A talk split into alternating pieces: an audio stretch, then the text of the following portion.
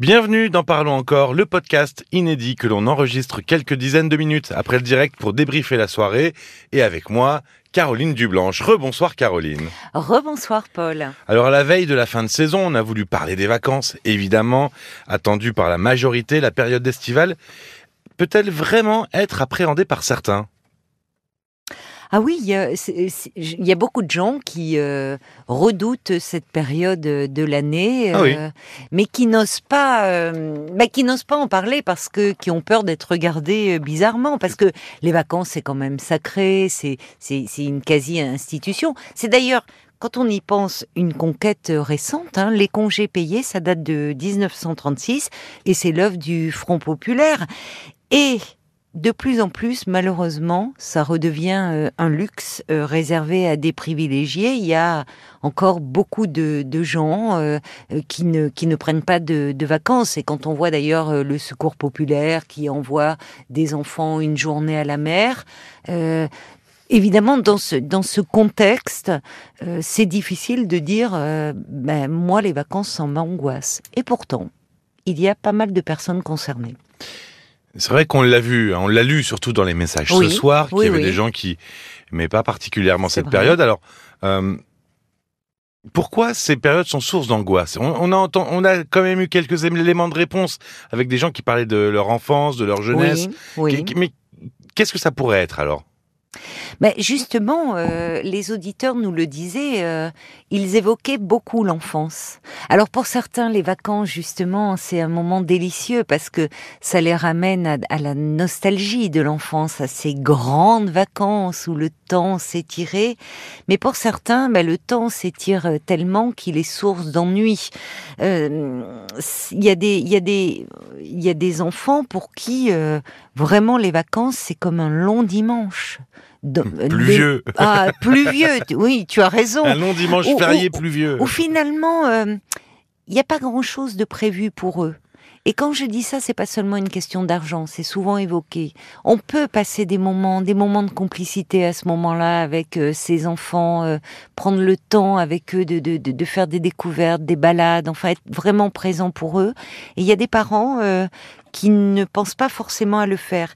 Et quand on parle de souvenirs d'enfance, ben, ça ramène à toutes les séparations euh, mal vécues avec les parents, parce que mal préparées. Alors, euh, il y a des souvenirs de colonies de vacances pour certains, où, on se retrouve euh, subitement séparés d'eux face à, une communauté qu'on ne connaît pas du tout, qu'on ne connaît pas. Ça peut être très très angoissant, tout ça. Voilà. Donc l'enfance, elle revient au premier plan. Oui, et puis parfois les, on parlait de l'ennui, les vacances chez les grands-parents, parfois ça peut être ennuyeux aussi. Ah là, alors ou pas. non, mais bien sûr, voilà, c'est tout est, tout est relatif. Euh, il y a des, y a des souvenirs. On Moi, j'ai des, des, des, souvenirs chez mes grands-parents merveilleux. Voilà, donc je pense que pour beaucoup de gens euh, comme ça. Mais parfois l'écart d'âge. Euh, et à part les souvenirs d'enfance, est-ce qu'il y aurait d'autres raisons? Eh bien, bien sûr, il y a beaucoup d'autres euh, raisons. Euh, et la principale euh, raison de l'angoisse, ça réside sans doute dans la peur du vide.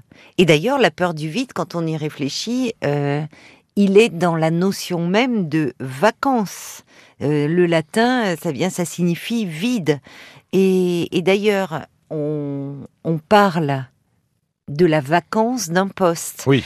Donc, c'est du temps du vide, du temps qu'il va falloir euh, occuper. Et, euh, et à ce moment-là, euh, il y a aussi une vie qui est un peu au ralenti.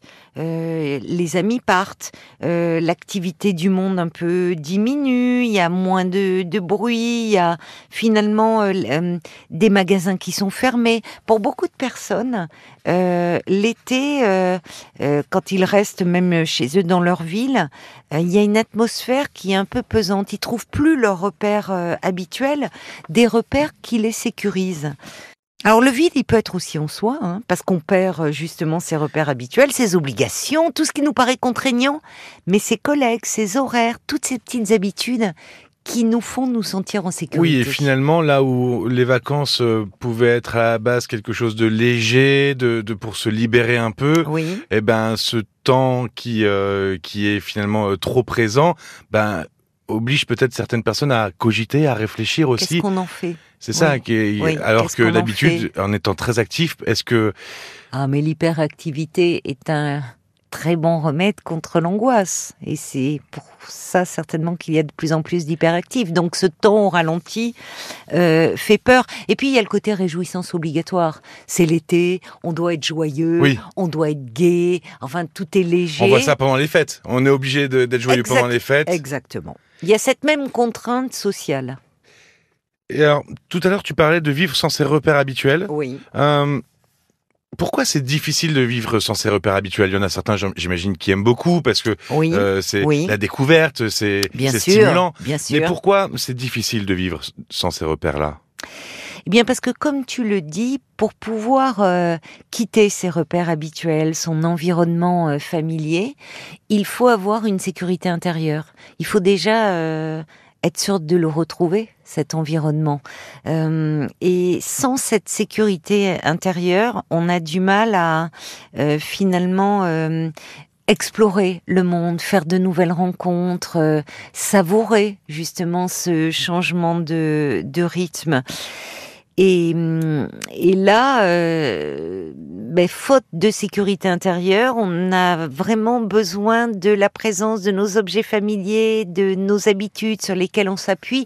J'ai en tête comme ça un reportage où on, on voyait euh, des, des, personnes euh, dans un camping et euh, en fait un, un couple où, où la, la mère de famille disait ah moi je garde les mêmes habitudes qu'à la maison tel jour euh, je fais mes lessives, tel jour c'est du repassage. Alors on se disait tiens ils sont en vacances, c'est c'est c'est justement on, bouscule tous ces repères là et on voit le côté rassurant qu'il y a dans ah ces petites habitudes. Merci Caroline. Merci à toi Paul. toi tu vas savoir combler le temps libre. Ça y est, T'as booké des trucs? Je pense, j'ai déjà, alors j'amène, euh, j'amène, j'ai, beaucoup de lectures, on ne s'ennuie jamais avec les livres. Et puis, euh, oui, moi j'aime beaucoup, je suis une contemplative, donc euh, j'ai de quoi le temps, exactement. Il y a Olivier, en revanche, lui, qui prend pas de vacances, il est dans sa pizzeria, vous pouvez l'entendre dans cette émission du 29 juin. Il y a Josiane aussi, l'ex de Jean, qui est passé la veille, qui est rond sans rompre, Laure, Fabrice, ou Marie-Cécile. RTL.fr si vous voulez les écouter. L'application RTL aussi. Le replay du 29 juin. La dernière de la saison. C'est demain. Tout à l'heure même, ce hein, soir, à 22h. Oui, il est 3 oui, h du matin. pas loin. Non, non, il n'est pas 3 h encore. Mais ah, il n'est pas encore non, 3 pas encore 3 ah heures. Bon, je sais plus. Le, temps, c'est temps. Parlons encore, c'est juste après euh, le direct, évidemment.